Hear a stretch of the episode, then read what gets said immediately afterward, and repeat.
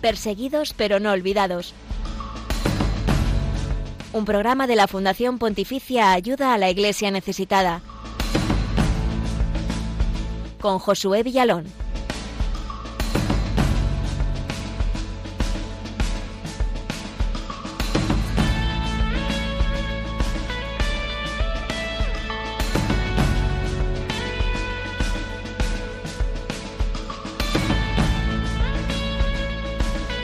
Más de 300 acciones represivas contra los ciudadanos han tenido lugar en Cuba desde el pasado mes de noviembre a raíz de la marcha pacífica convocada para el pasado día 15. En Cuba sufre todo el pueblo, pero también sufren los sacerdotes y religiosos que intentan ser voz de ellos. Hoy ponemos la mirada en ese país hermano a través del sacerdote cubano Vladimir Navarro para ver con detalle los últimos acontecimientos y descubrir la respuesta de la Iglesia a la luz de la fe.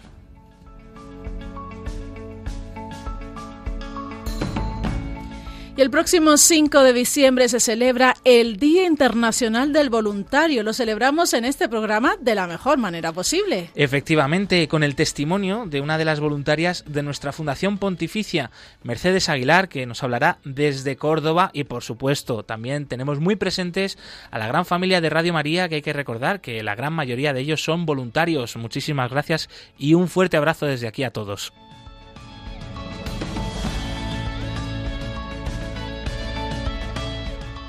Bosnia y Herzegovina es un país profundamente dividido que está lejos de ser económica y políticamente estable. No es probable que en los próximos dos años los derechos humanos, incluida la libertad religiosa, encuentren terreno abonado en un país en el que la identidad étnico-religiosa es tan importante. Esta es una de las conclusiones del informe Libertad Religiosa en el Mundo 2021 de ayuda a la Iglesia necesitada sobre este país de la península balcánica. Los detalles en unos minutos.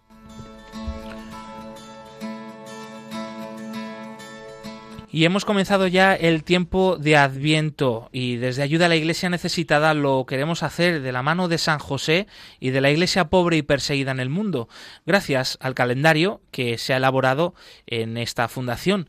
Este 2 de diciembre, jueves, descubrimos la obediencia de San José.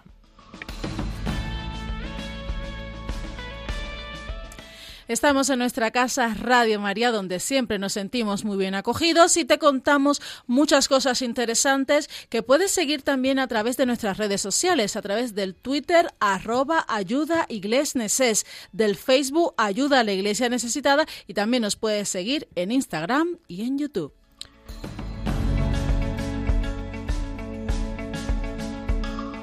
Y como sabéis, eh, tenemos muy en cuenta la opinión de nuestros oyentes, por eso eh, pues también tenemos disponible nuestro correo electrónico del programa para que nos podáis escribir y dejar vuestros comentarios y sugerencias en perseguidos pero no olvidados arroba radiomaria.es.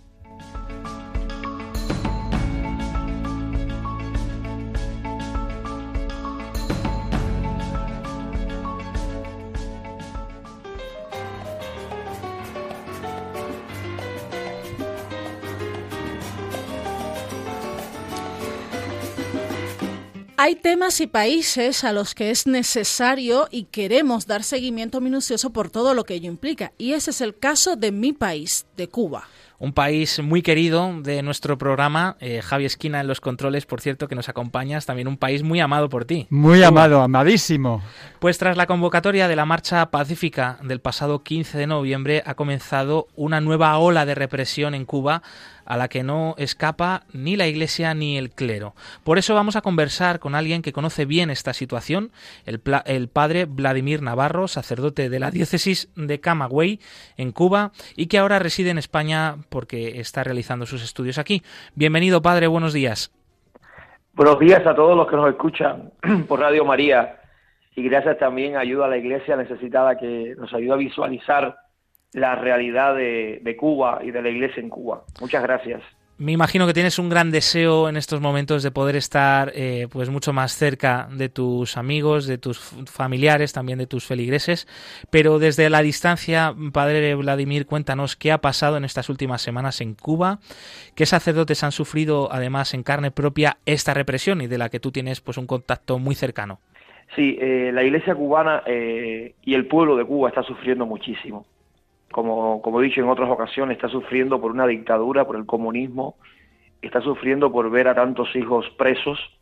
Hoy, hoy día hay más de 600 presos políticos a causa de lo que se ha vivido el 11 de julio, también el pasado 15 de noviembre.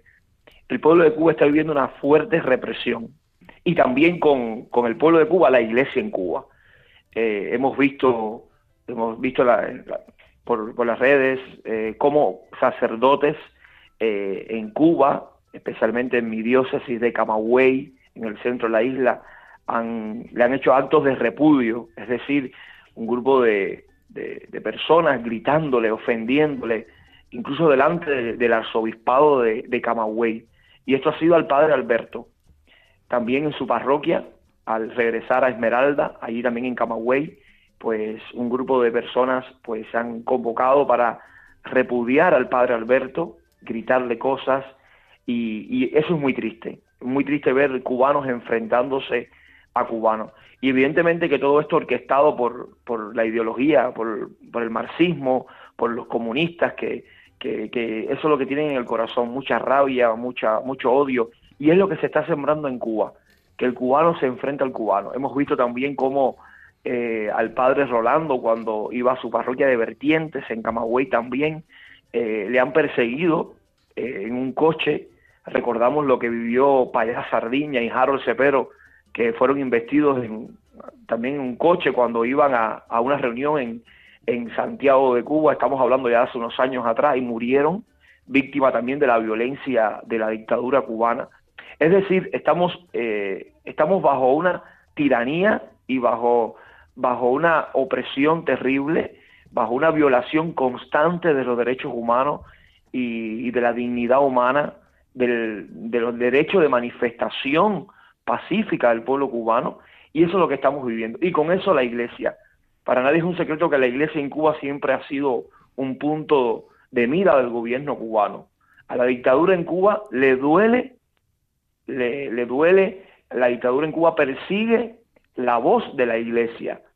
Para nadie es un secreto que el Partido Comunista en Cuba por años ha tenido una oficina, la Oficina de Asuntos Religiosos, que controla, que censura, que prohíbe muchas de las acciones de la iglesia en Cuba. Pero la iglesia en Cuba sigue porque está guiada por el Espíritu Santo y con ella sus sacerdotes, con ella sus religiosas, sus laicos, que siguen entregándose allí en nuestra isla. Y uno de esos sacerdotes, de esos eh, laicos que, están mm, pues acompañando al pueblo en esta lucha, esta lucha pacífica, pues son todos los cubanos que han emigrado a muchos países del mundo. Y tú que estás ahora aquí estudiando en, en España, ¿de qué manera, Padre Vladimir, has podido apoyar desde aquí a todo el clero eh, que se ha visto pues perseguido en estos últimos días, que ha sido víctima de esta ola de represión y en general a todos los cubanos que por lo menos han intentado manifestarse y alzar su voz por sus derechos. Sí, Gaisis, eh, yo creo que la oración es un arma muy potente, muy potente. Yo le llamaría lo que estamos haciendo fuera de Cuba la revolución de la oración. Nos estamos convocando cada sábado para orar un rosario, para, para compartir entre los cubanos que estamos fuera de Cuba, los que están en el exilio, en la diáspora, los que han tenido que salir huyendo de Cuba por, por, represión, para, para rezar, pero también para conversar, para tener una reflexión ciudadana, porque creo que eso es lo que se necesita en Cuba. Y nosotros desde aquí, desde fuera, desde muchos lugares de, del mundo, nos unimos para rezar, para visualizar también lo que está pasando en Cuba y de una manera para presentar al Señor y a la Virgen de la Caridad, nuestra patrona, lo que el pueblo de Cuba está viviendo. Cada sábado tenemos una intención determinada, por ejemplo, el próximo sábado 4 de diciembre vamos a tener una oración por los que están emigrando, por los que emigran, por los que dejan Cuba. Eh, estamos sufriendo un éxodo, yo diría, tremendo, desde hace muchos años, pero sobre todo hoy día, de, de cubanos, cubanos que parten hacia Moscú, cubanos que están yendo ahora hacia Nicaragua, que han abierto el visado, eh, visado libre con Nicaragua, es un horror, cómo están cruzando fronteras, cómo gente muere en ese intento de llegar a algún país en libertad. Y por eso el 4 de diciembre vamos a unirnos para rezar por los, por los que están emigrando. El pasado sábado rezamos por las madres cubanas que están sufriendo. Eh, rezamos también por los presos políticos. Hay más de 600 presos políticos, repito, ahora mismo en Cuba, eh, que están siendo pues enjuiciados eh, con una justicia que, evidentemente no es la más correcta. Eh, y, eso es lo que hacemos nosotros, nos unimos. Creo que, Jesucristo lo dice en el Evangelio muy claro, ¿no? Hay espíritus malos que solo se van con oración y ayuno.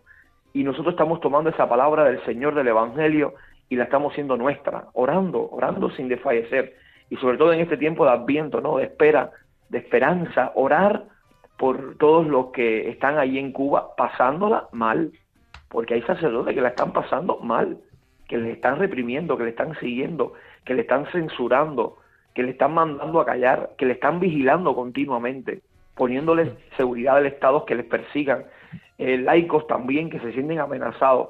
Pues, ¿cuál es nuestro grano de arena en esa paz por Cuba, en esa reconciliación por Cuba? La oración. Padre Vladimir, ¿y cuál ha sido la respuesta de esta iglesia atacada, perseguida en Cuba eh, frente a toda esta represión y violencia, en particular de estos sacerdotes de, lo que, de los que tú pues tienes más constancia y más relación? ¿Qué responde la iglesia a todo esto? Esto que voy a decir ahora no lo he dicho yo, lo he tomado del padre Alberto, que está siendo muy perseguido ahora mismo por el comunismo, por la dictadura en Cuba. Y cito textualmente, lo más hermoso de la iglesia es que incluso los que la atacan y denigran saben que siempre podrán acudir a ella como a una madre y serán tratados como hijos. Esa es la respuesta de la iglesia frente a, lo que está haciendo la dictadura comunista en Cuba, al pueblo y a la iglesia. Una respuesta amorosa, como lo haría Cristo en la cruz. Jesús eso fue lo que hizo en la cruz a los que le estaban matando, le decía al Padre, perdónalos porque no saben lo que hacen. Esa es la misión de la iglesia en Cuba hoy, ser puente, ser reconciliación, ser acogida. Me encanta que estos días todos esos familiares que están sufriendo por sus hijos presos injustamente, los presos políticos, la iglesia les está acogiendo. Esa es la misión de la iglesia. La iglesia tiene que sanar heridas. La iglesia tiene que renovar ese sujeto moral dañado por el comunismo. Esa es la misión de la iglesia, responder, responder bien por el mal que le están haciendo. Y eso lo aprendemos del maestro el Maestro de la Cruz, el Señor. Es una respuesta sin duda a la luz de la fe y, que da mucho ejemplo también para, para, nosotros como laicos, también responder a lo que día a día eh, puede ser un ataque a nuestra vida, pues también tener presente eh, cómo respondería eh, el Señor, ¿no? Cómo respondería Dios a, a quien le ataca. Y bueno, una de las misiones que tenemos los cubanos de dentro y fuera de la isla, pues es dar a conocer, como tú bien decías, padre, pues toda la situación que hay allí, visibilizar eh, el contexto en el que están viviendo ahora los cubanos. Y ya hay respuestas internacionales, como por ejemplo la de la Iglesia en Puerto Rico. Allí los obispos han manifestado su apoyo al, al pueblo cubano. ¿Qué significa esta solidaridad?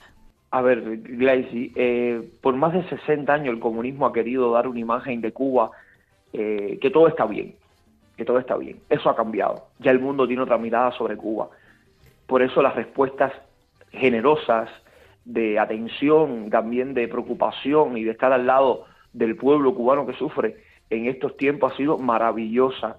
No solamente de la conferencia episcopal puertorriqueña, sino de tantos cubanos que estamos fuera de Cuba yo recuerdo el pasado, el pasado julio, después de la, de la marcha del 11 de julio en Cuba, aquí mismo en Madrid, ¿cuántos cubanos nos reunimos en toda la Gran Vía, luego en Sol, eh, el pasado 14 de noviembre, 15 de noviembre, en más de 90 ciudades del mundo entero? Eh, el, el cubano ha perdido el miedo. El miedo incluso los que estamos fuera, porque a veces vivimos con esa con ese miedo de que, bueno, le, pasará algo a nuestra familia que están allí. No, el cubano está perdiendo el miedo. Y muchos países, muchas conferencias episcopales se, se están solidarizando con, con, con, Cuba. Me parece que eso es lo que hay que hacer. Me parece que hay que estar al lado de los que sufren, al lado de los que lo están necesitando ahora. Y Cuba lo está necesitando. Yo siempre recuerdo esas palabras tan sabias de Juan Pablo II cuando, en el año 98 estuvo en Cuba. Que, curas, que Cuba se abra el mundo y que el mundo se abra a Cuba. Y eso es lo que yo estoy experimentando ahora mismo como cubano eh, en España, ¿no? Que todo, eh, que, que, mucha gente está mirando a Cuba, muchos partidos políticos también, muchos jóvenes líderes de América Latina. Hace poco se firmó aquí en, en Madrid el, el, foro de Madrid en contraposición al foro de Sao Paulo. Y tuve la oportunidad de compartir con algunos de estos jóvenes que venían de Latinoamérica y, me lo decían, padre, estamos con ustedes y vamos a hacer una alianza juvenil para luchar contra el comunismo en América Latina, porque lo que le está pasando a Cuba es una metástasis en Venezuela y también lo es en Nicaragua. Y ahora lo es, por ejemplo, en, otros países que están ganando como, como Honduras también, en, la izquierda, que tanto daño le hace a, a, la, a, la, libertad, a los derechos humanos, a la dignidad del ser humano. Por tanto, me parece que, que, que esa solidaridad internacional se está sintiendo, pero tenemos que seguir.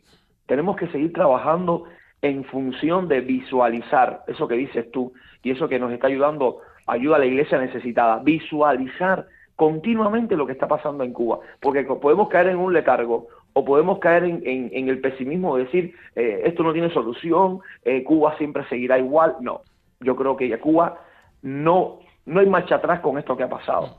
Ya Cuba emprendió el camino a la libertad y con ellos la iglesia también tiene que estar el pueblo cubano tiene que estar acompañado por la iglesia. Así que yo agradezco de verdad a ustedes, a Radio María, ayuda a la iglesia necesitada, a todos los que nos están colaborando para poder eh, presentar al mundo, ser voz para el mundo de lo que el pueblo cubano está viviendo. Son signos de esperanza. Desde aquí, desde Radio María, desde Perseguidos pero no olvidados, apostamos por esta esperanza y también, pues, esas palabras que has compartido de San Juan Pablo II, palabras proféticas, que el mundo se abra a Cuba y Cuba se abra al mundo.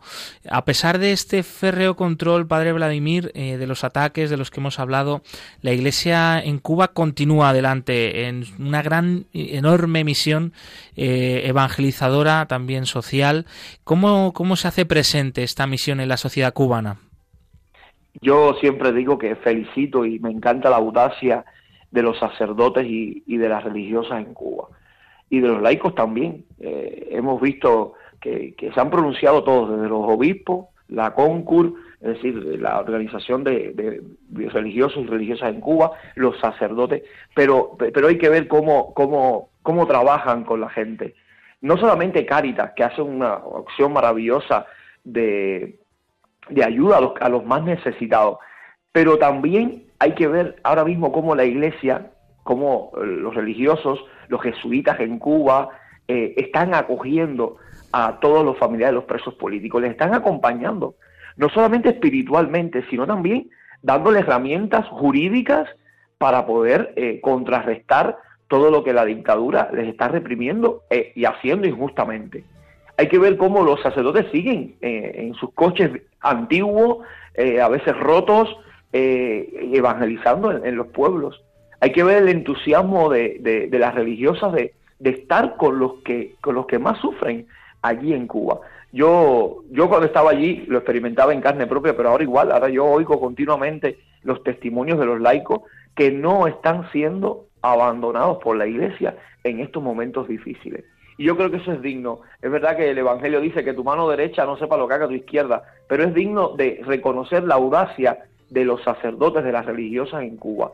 Están con el pueblo cubano, están acompañando al pueblo cubano, están metiéndose en las casas de las personas que están siendo repudiadas, que sus hijos están presos. Y la iglesia está allí, visualizando el amor de Cristo, el amor de Dios allí en cada cubano que, le está pasando mal. Yo digo que la iglesia en Cuba es la iglesia de puertas abiertas y, ojalá que a nadie se le ocurra cerrarlas. La iglesia tiene que estar con las puertas abiertas para que lleguen a ella todos. Es una iglesia de todos, de verdad, eh, incluso de, los que pueden pensar diferente, de, los comunistas, de, los que tengan cualquier ideología, pueden ir a la iglesia y la iglesia les acogerá. Y yo creo que ese mensaje de, reconciliación y de puertas abiertas es, es, Es el mensaje de la iglesia cubana ahora mismo. Yo he sido testigo, sigo siendo testigo de esa iglesia que acoge a todos, de esa iglesia que, que, siempre responde a la luz de la fe y que hoy está siendo pues un testimonio muy grande para otras iglesias del, del mundo. Muchísimas gracias, Padre Vladimir Navarro, por ser voz también de la iglesia del pueblo de Cuba aquí en Radio María y en Perseguidos pero no olvidados. Muchísimas gracias. Muchas gracias a ustedes también. Que Dios los bendiga. Gracias. Seguimos unidos en oración por Cuba, por Nicaragua, por tantos países donde la Iglesia está perseguida, está necesitada y seguimos con nuestra esperanza en el Señor.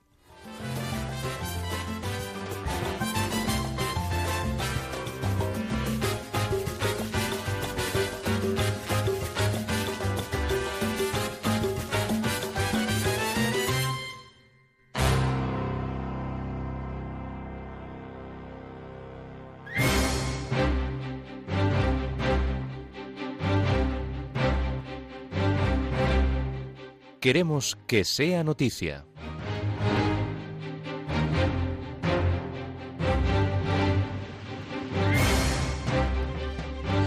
Obispo de Bosnia denuncia que los católicos allí están desfavorecidos en todos los aspectos. Así lo ha declarado Monseñor Franjo Comarica ayuda a la Iglesia necesitada. La minoría católica del país sigue siendo discriminada. Además, ha criticado la inacción de la comunidad internacional. Según denuncia el prelado, los católicos suelen tener problemas si tienen un nombre croata. También les resulta difícil encontrar trabajo. Todavía hay una parte del país, el Segovina Occidental, donde pueden vivir mejor, pero también allí los católicos están emigrando. Hinduistas radicales en India acusan a dos religiosas de conversiones ilegales y provocan su detención. En el informe Cristianos atacados en la India, elaborado por varias ONGs cristianas y publicado a finales de octubre de 2021, se registraron 300 incidentes anticristianos en lo que va de año. En uno de los casos, dos religiosas católicas fueron llevadas a la fuerza a una comisaría por una turba que las acusaba de conversiones ilegales. Ayuda a la iglesia necesitada ha hablado con las religiosas. Ellas dos, la hermana Monteiro de la Congregación de las Ursulinas Franciscanas y la hermana Rochi Minch, todavía se están recuperando del susto. Una turba hinduista las agarró por la fuerza en una parada de autobús y las llevó a una comisaría del distrito de Mau, en el estado de Uttar Pradesh, al norte de la India.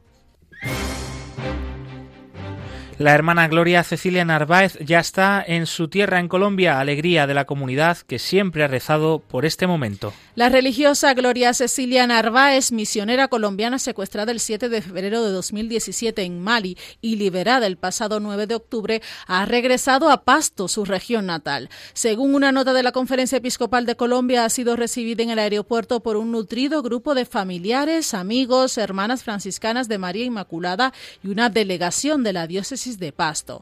En la Catedral Sagrado Corazón de Jesús, Monseñor Juan Carlos Cárdenas Toro, obispo de la diócesis de Pasto, ha celebrado una Eucaristía en acción de gracias por el regreso de la religiosa, por su familia y por las hermanas franciscanas de María Inmaculada, comunidad a la que pertenece la hermana Gloria. Durante su homilía, el prelado ha invitado a la alegría y la oración. Consagrarán la Catedral de Nuestra Señora de Arabia en Bahrein. Será el próximo 10 de diciembre cuando se consagre esta Catedral de Nuestra Señora de Arabia, convirtiéndose en una de las principales iglesias de la península arábica y sede del Vicariato Apostólico de Arabia del Norte. Ayuda a la iglesia necesitada ha apoyado la construcción de este templo que no solo dará respuesta a las necesidades espirituales de los creyentes, en total una población de casi 5 millones de personas en los cuatro países que engloba el Vicariato Apostólico. También contará con un edificio adyacente para actos sociales y educativos.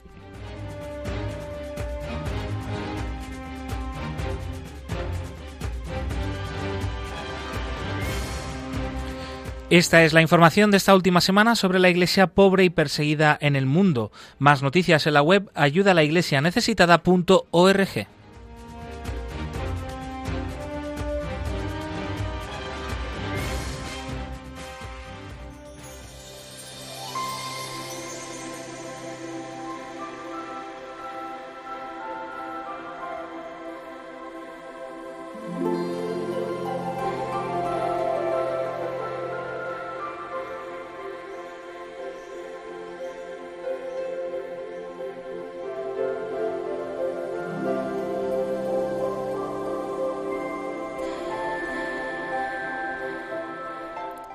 El próximo 5 de diciembre celebramos el Día del Voluntario, pilares fundamentales en muchas organizaciones como Ayuda a la Iglesia Necesitada y como aquí, como Radio María.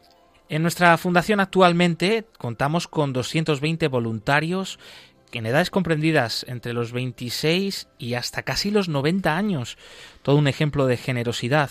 Estos suelen ayudar en departamentos sobre todo de atención al benefactor, aunque en general tenemos voluntarios en todos los departamentos, marketing, comunicación, también en contabilidad o, por ejemplo, en la gestión de administración. Además, hay voluntarios en 30 diócesis en toda España. Pues hoy en Perseguidos pero no olvidados estamos celebrando ese Día del Voluntario y lo hacemos con el testimonio de uno de ellos, en este caso de Mercedes Aguilar, que es voluntaria de ayuda a la Iglesia Necesitada en Córdoba. Bienvenida, Mercedes, buen día. Buen día, Gleice. Bueno, es un placer tenerte con nosotros. Lo primero, enhorabuena y muchísimas gracias por tu voluntariado, por toda la labor que realizas. Y bueno, queremos conocer un poquito de la historia de cómo llegas a ser voluntaria en ayuda a la iglesia necesitada. Pues mm, fue prácticamente providencial porque a través de una amiga me, me contó que eh, la Fundación de Ayuda a la Iglesia Necesitada estaba buscando voluntarios para eh, montar una exposición en la catedral. La, eh, la exposición Belleza del Martirio y trataba de, de exponer allí diferentes sitios donde cristianos, pues como tú o como yo, pues habían sido víctimas de eh, persecución, de tortura e incluso la muerte. Eh, yo me presenté allí eh, y ya desde el primer día de, ese, de ese montaje yo ya, ya por mí constituyó un antes y un después, porque yo salí de allí con una imagen totalmente distinta de como yo había entrado. para mí el sentimiento fue de decir, Dios mío, qué tipo de fe tengo. Para mí resultó ya una reflexión.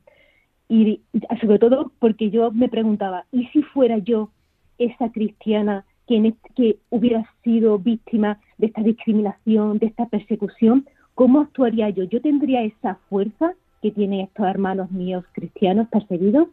Y ese fue el inicio de mis cuatro años que llevo en la fundación.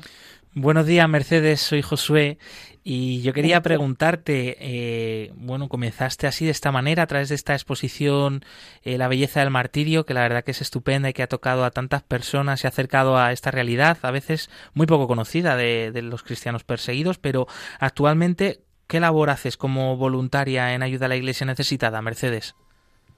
Es que, claro, otra de las grandes cosas que a mí me impactó fue que eh, nos dijeron que eh, lo que ellos piden, lo que nuestros hermanos piden en todos estos países, es que no los olvidemos, que contemos qué es lo que está pasando. Entonces, para mí fue fundamental esto. Y actualmente lo que hacemos, en colaboración con otros mis compañeros de aquí, y e, es la de contar qué es lo que pasa, llevar este testimonio de estos cristianos que no tienen voz llevarla precisamente aquí, a esta sociedad, a, estos, a estos otros cristianos, a estas otras personas que, que podemos no conocer realmente lo que está ocurriendo. Y esa es mi labor, esa es lo que mm, doy gracias a Dios por poder hacer, dar voz a mis hermanos, contar qué es lo que está ocurriendo y rezar por ellos. Mercedes, impresionante toda la labor que haces. Y en este tiempo de voluntariado, eh, ¿qué experiencias te han marcado? ¿Cuál ha sido pues la reacción de, gente cercana a ti cuando ve lo que haces con ayuda a la iglesia necesitada y ese tiempo precioso que, dedicas a la fundación? Principalmente, una de las cosas más importantes que también mm, que hago es que mis hijas colaboran conmigo mi familia colabora conmigo. Y yo creo que es muy importante porque son niñas y es una forma de decir que los niños son esta nueva generación que se va a acostumbrar a prestar parte de su tiempo a, otras personas que lo necesitan. Y por otro y por otro lado, uno de los momentos que a mí se me ha quedado grabado es que, mm, porque muchas veces dices, ¿seré capaz de transmitir esa grandeza que tiene esos testimonios de estas personas? Y en una, en una eh, charla que, que dimos, eh, al final de ella, se me acercó una muchacha y, tenía lágrimas en los ojos. Yo decía, Dios mío, ¿qué le pasa? Eh, pues gracias a los testimonios de estos hermanos cristianos, ella había estado reflexionando durante toda la charla realmente cuál era su fe, realmente qué es lo que le estaba ocurriendo y, es, y, y de alguna manera intentaba plasmar esa fortaleza que tienen nuestros hermanos cristianos en su propio día a día. Y para mí eso yo creo que es fundamental, porque este sacrificio que hacen ellos nos puede servir a nosotros como reflexión para lo que nos ocurre en nuestro día a día. Eh, quizás ahora mismo, eh, en esta sociedad en la que vivimos, a lo mejor ni nos tortura, ni nos, van a matar, ni nada, pero sí eh, nos un poco mm, nos aturullamos un poquito con los problemas diarios. Y hay que reflexionar de que mm, tenemos una fe y una fortaleza que, que nos la da Dios y que es la misma que le dan a estos hermanos y que eso nos ayuda un poquito a nuestro día a día a fortalecernos diariamente. Mm. Sí, también recuerdo ahora, escuchándote, Mercedes, un sacerdote eh, de un país de persecución, eh, aquí en este programa nos decía, eh, quizá, si Dios permite, todo esto que está pasando a las iglesias allí donde están perseguidas, pues es también para remover nuestra conciencia, ¿no? Y para hacernos ver que, que, que esto de ser cristiano, pues conlleva pues ser comprometido con toda tu vida, ¿no? Y con todo tu ser y que esto es lo que cambia el mundo, ¿no? Realmente. Y es verdad, es verdad. Eh, me impresiona escucharte pues tus palabras eh, porque lo has captado pues mm, también muy bien, ¿no? Todo esto que tratamos de transmitir aquí en Radio María, en Perseguidos pero no olvidados. Mercedes, y para alguien que nos está escuchando en este momento, se sienta conmovido también y, llamado pues por este testimonio que nos estás dando y quiera ser eh, o quiera dar este paso de ser voluntario en ayuda a la iglesia necesitada, ¿qué tendría que hacer? ¿Cuál es tu experiencia? ¿Qué hiciste tú para dar este paso y cómo lo podría dar? Eh, yo, bueno, yo, yo mm, como ya te he comentado, tuve la, la suerte de que eh, directamente, eh, como estaban, estaban organizando la exposición, me puse en contacto directamente con el coordinador que estaba, que estaba haciéndolo. Pero a través de nuestra página web en la sesión de voluntarios perfectamente puedes llamar y que te den el contacto de el coordinador de cada de cada diócesis de cada de cada grupo en cada provincia. Y es la mejor forma de integrarte en el grupo y, eso y, y dar voz. Lo único que se necesita es dar voz dar testimonio que no se olviden. Eso es lo importante que no se olviden Muchísimas gracias, Mercedes, por tus palabras. Gracias por contar pues lo que significa para ti y cómo estás llevando a cabo este voluntariado que definitivamente es vida para ACN y hace posible pues llegar un poquito más lejos y dar a conocer la situación de una iglesia que está perseguida, que está necesitada y que queremos estar cerca de ella. Gracias y celebramos contigo este día del voluntariado. Esperamos que te lo pases muy bien y otra vez enhorabuena. Pues muchas gracias a Radio María, gracias a vosotros y gracias a CN por, permitirme eh, colaborar con ellos en, en esta obra tan importante. Gracias a ti, Mercedes. A vosotros.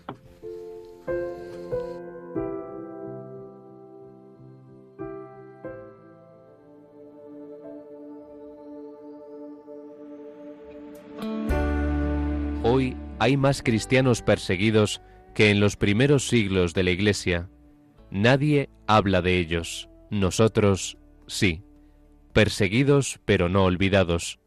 Un programa de ayuda a la Iglesia necesitada en Radio María.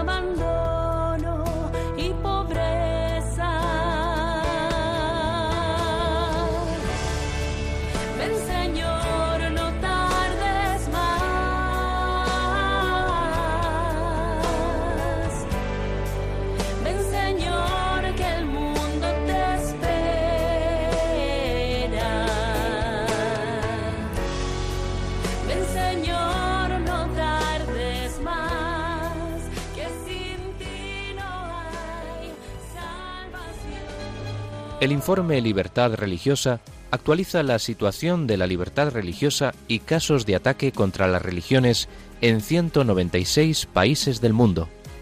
No seamos indiferentes ante una realidad que afecta a millones de personas en los cinco continentes, especialmente a los cristianos en China, Irak o Nigeria. Conoce cuál es la situación de este derecho a través del informe Libertad Religiosa que edita Ayuda a la Iglesia Necesitada.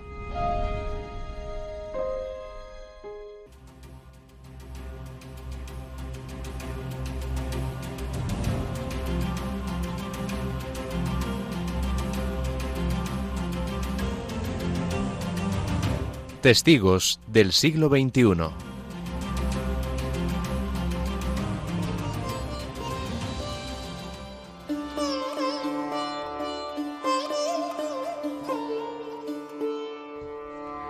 Hace unos días el Papa Francisco ha anunciado la canonización de Lázaro de Basayam. Será el primer laico de la India en ser nombrado santo. Pero, ¿quién era Lázaro? Lázaro era un joven de familia noble, de religión hindú y que pertenecía a una de las mejores castas. Llegó a ser ministro y funcionario en el Palacio Real en India. Sin embargo, su vida cambió radicalmente cuando conoció el cristianismo y pidió ser bautizado. Desde entonces comenzó a trabajar por la igualdad entre las castas porque todos eran hijos de Dios. Esto hizo que le acusaran de traición y estuvo detenido durante tres años en los que sufrió torturas y humillaciones, pero siempre permaneció fiel a la fe cristiana. En la India, el 60% de los cristianos pertenecen a la casta más baja, la de los Dalit. Son los intocables, pero también hoy al igual que en la época de Lázaro, la Iglesia les muestra que tienen dignidad y que son hijos de Dios, algo que cambia radicalmente sus respectivas vidas. Monseñor Baranicula y los sacerdotes de Basagaya y John Dayal así lo testimonian. Man.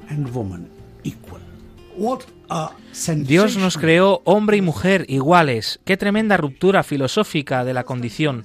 Por primera vez alguien les dice que ellos también son humanos, que son igual que los brahmanes, igual en dignidad.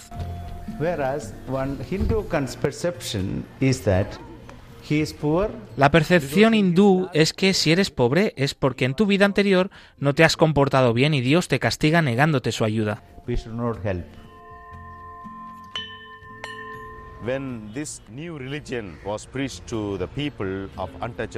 Cuando esta religión se les explica a los Dalit, la comunidad de los intocables, ellos dicen, esta es la religión que estábamos esperando, la religión que predica la igualdad, la que predica la dignidad humana.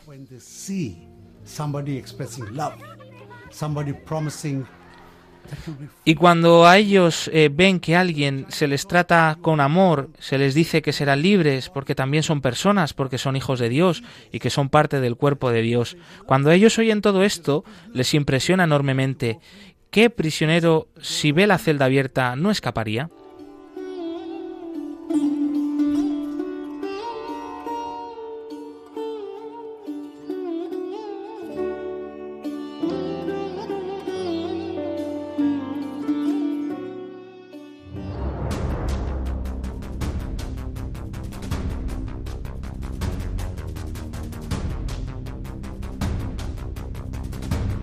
Libertad religiosa en el mundo.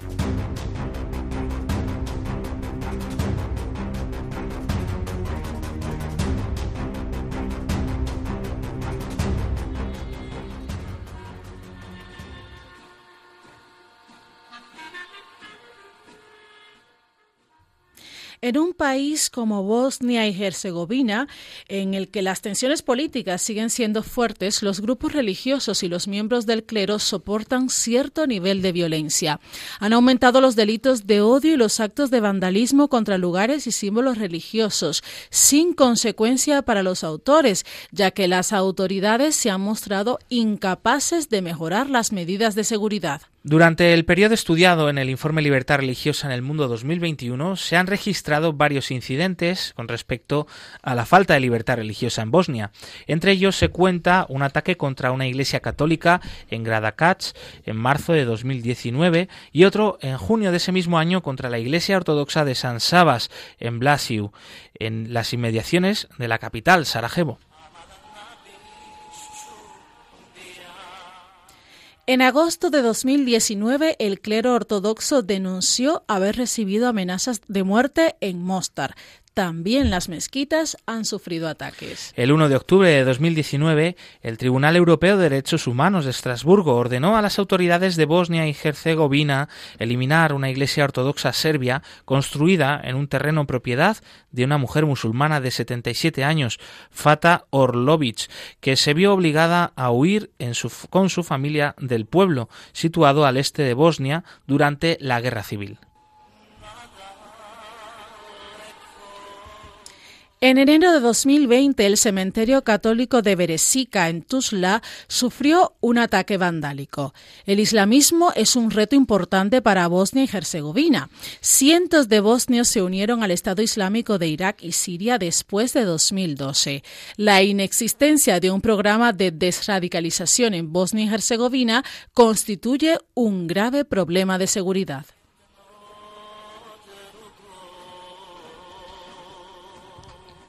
También Bosnia enfrenta el problema de la nueva emigración. Individuos y familias enteras están abandonando el país para buscar un futuro mejor en el extranjero. Este hecho tiene repercusiones también religiosas, porque afecta al tamaño relativo de los tres principales grupos étnicos religiosos del país, como son los serbo-bosnios, los croatas y los bosnio-musulmanes. Especialmente, esto es una gran distinción que se crea entre los más jóvenes.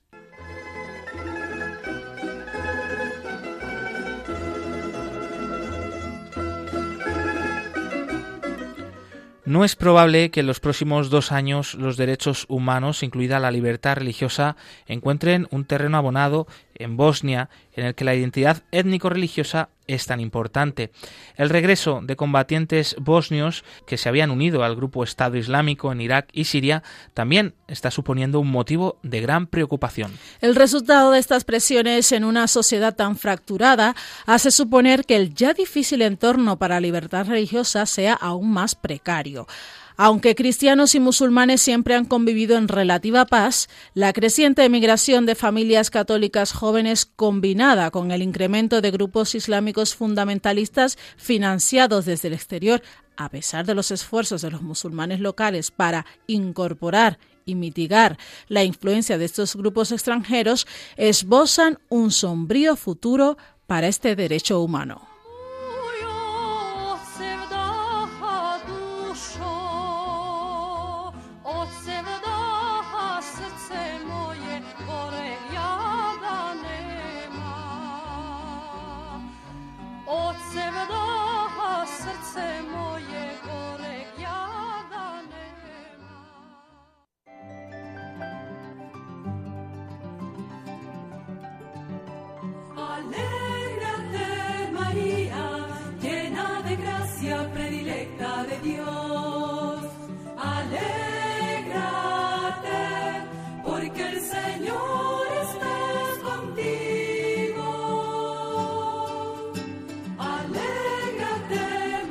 San José llevó una vida oculta de silencio y olvido de sí mismo para escuchar a Dios y conocer su voluntad. Le asaltaban dudas, pero sin cesar obedeció. La misión de José está en su nombre, que significa hacer crecer, humana y espiritualmente a los demás. José es el fiel guardián de María y Jesús.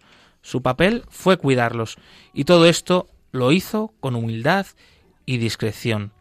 Son palabras de Sor Françoise Lacombe, hermanas de San José de Tarbes.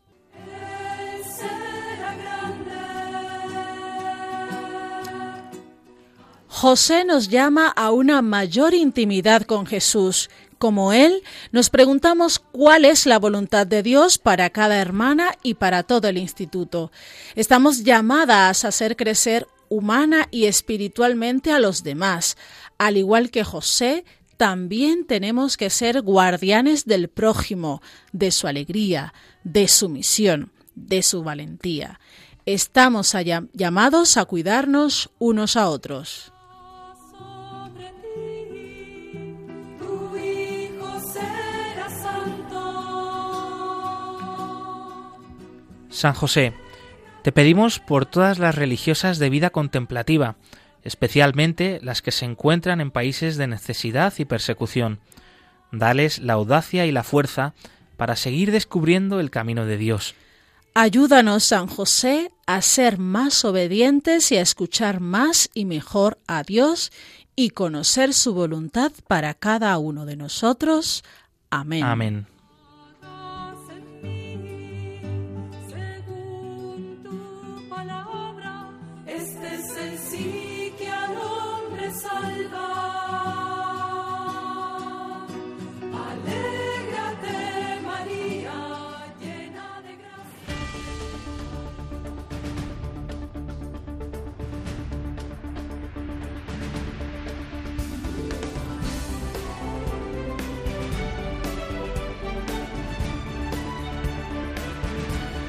Cerca de ti.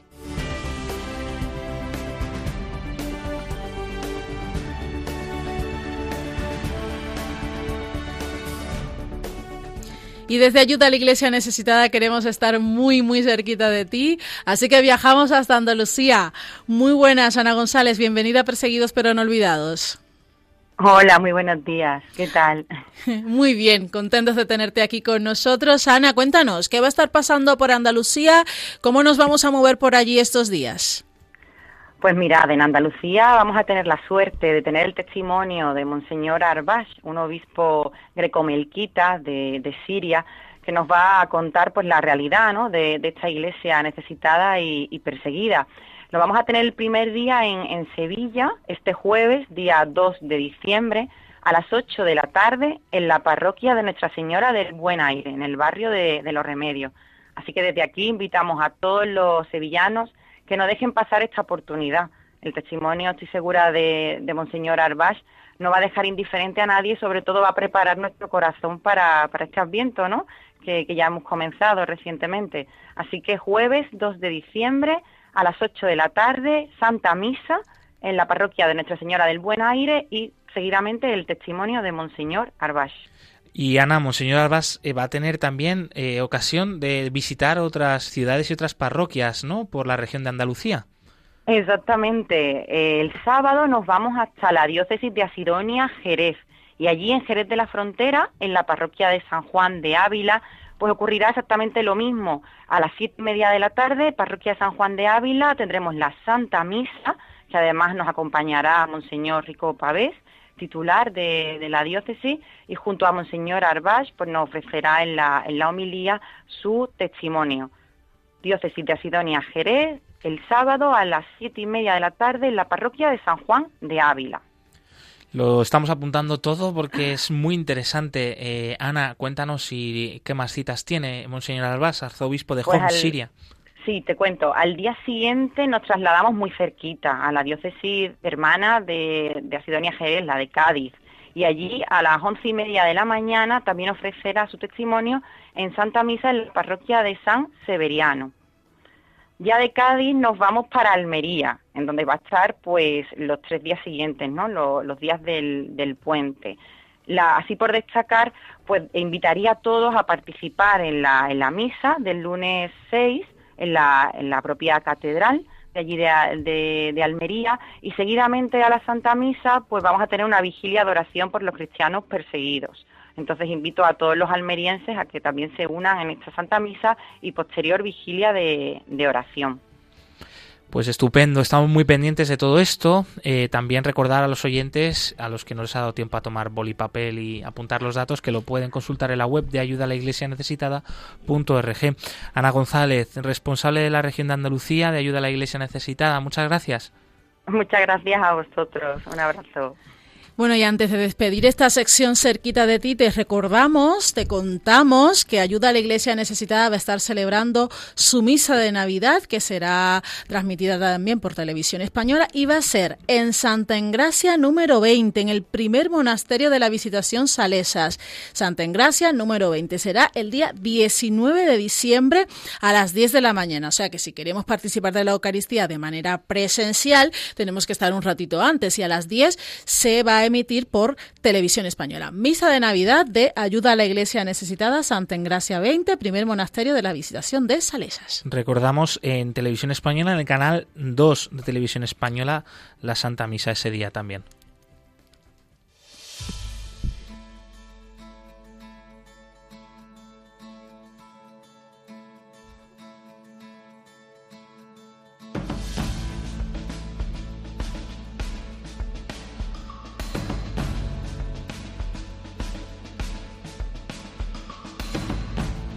Llegamos al final de este programa Perseguidos pero no olvidados de ayuda a la iglesia necesitada, no sin antes contarte que hemos puesto el foco en Cuba por esa ola de represión que está sufriendo el pueblo desde el pasado mes de noviembre y del que también es testigo pues la iglesia y el clero. Y hemos escuchado al padre Vladimir Navarro que en estos momentos está en España pero es de Camagüey y nos ha dicho, nos ha contado pues la respuesta de la iglesia a esta ola de represión siempre a la luz de la fe también contigo el Día del Voluntario que tendrá lugar el próximo 5 de diciembre y ha estado con nosotros Mercedes Aguilar desde Córdoba, voluntaria de ayuda a la Iglesia necesitada, compartiendo su testimonio de generosidad, también de amor y cercanía con la Iglesia pobre y perseguida en el mundo.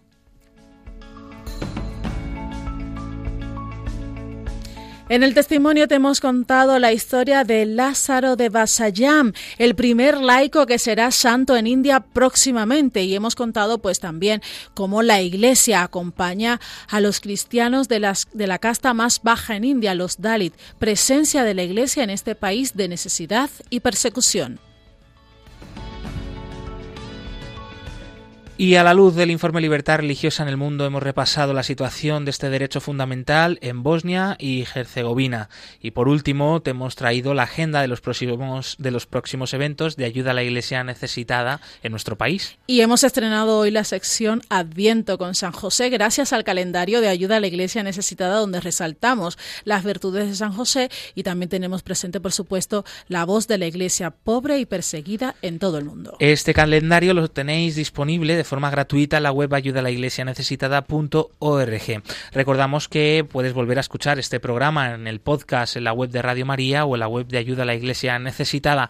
Aquí continúa la programación con el rezo del Ángelus. Nosotros nos volvemos a escuchar el próximo jueves 9 de diciembre. Glaisis Carbonel, muchísimas gracias. Siempre es un placer. Javi Esquina, los controles, un fuerte abrazo amigo, nos vemos la semana que viene.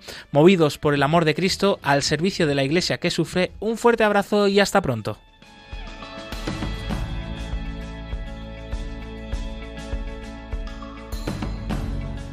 Concluye en Radio María, Perseguidos pero no olvidados, un programa de la Fundación Pontificia Ayuda a la Iglesia Necesitada, con Josué Villalón.